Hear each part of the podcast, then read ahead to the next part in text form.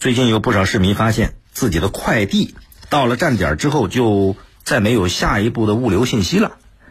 随后呢，就有快递平台那个收件人在视频上爆出了自己在一堆快递山里边艰难寻找快递的画面。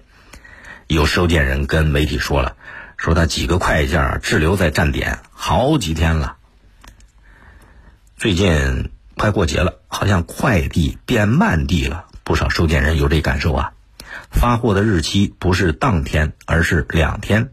到货的日期不是三天，而是一周。这个情况对很多消费者来讲是有点不舒服。怎么叫快递呀？你变成慢递，这肯定不高兴啊，心里边有怨言就在所难免。谁不想让快递快点再快点？这边下单，那边立刻就到家门口，那才好呢。当然也不现实，它总得有个时间段，但这时间段不能太长啊。可实际情况上啊，就是最近这段时间，大家也知道疫情。在疫情的状态下，快递变慢递，还得多点理解，多点包容，啊，需要每个消费者心里边有这种包容的情怀。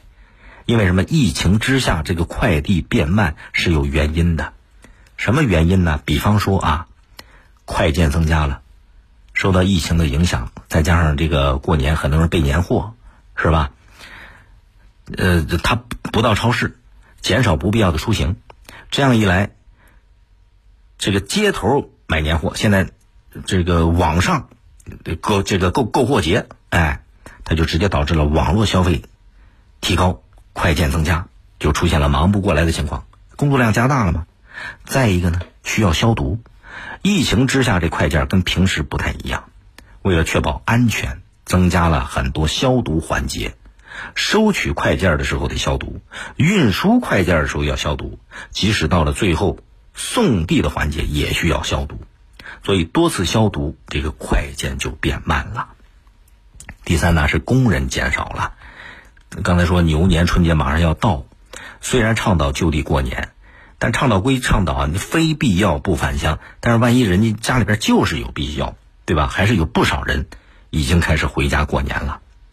快递行业从业者不少都是外地打工人员。你你想刚才说这个网络置办年货的量增加了，春节消费高潮又起来了，外地人员回家过年，哎，这几种因素加一块儿，它就变慢了，这完全能理解。当然，对快递公司来讲，你既然既然是服务行业，就得最大程度的让客户满意，要想办法哎实现更好的服务，这是作为快递行业。但是同时，对消费者这个角度来看，也得多一点宽容之心，因为客观情况在那儿摆着嘛。对吧？对快递变慢得有点同理心，不能光抱怨，得包容。谁都不容易，你逼着快递小哥不安全的快跑，这是不是也不合适？倒不如坦然接受，让他们跑得更安全呢。更多内容请下载荔枝新闻和我苏客户端，也可以关注江苏新闻广播的官方微博、微信。更多广播节目、优选音视频和大蓝鲸商城，请登录大蓝鲸 APP。大林评论在大蓝鲸上推出了音频产品，每天更新一期，欢迎您搜索节目订阅收听。再会。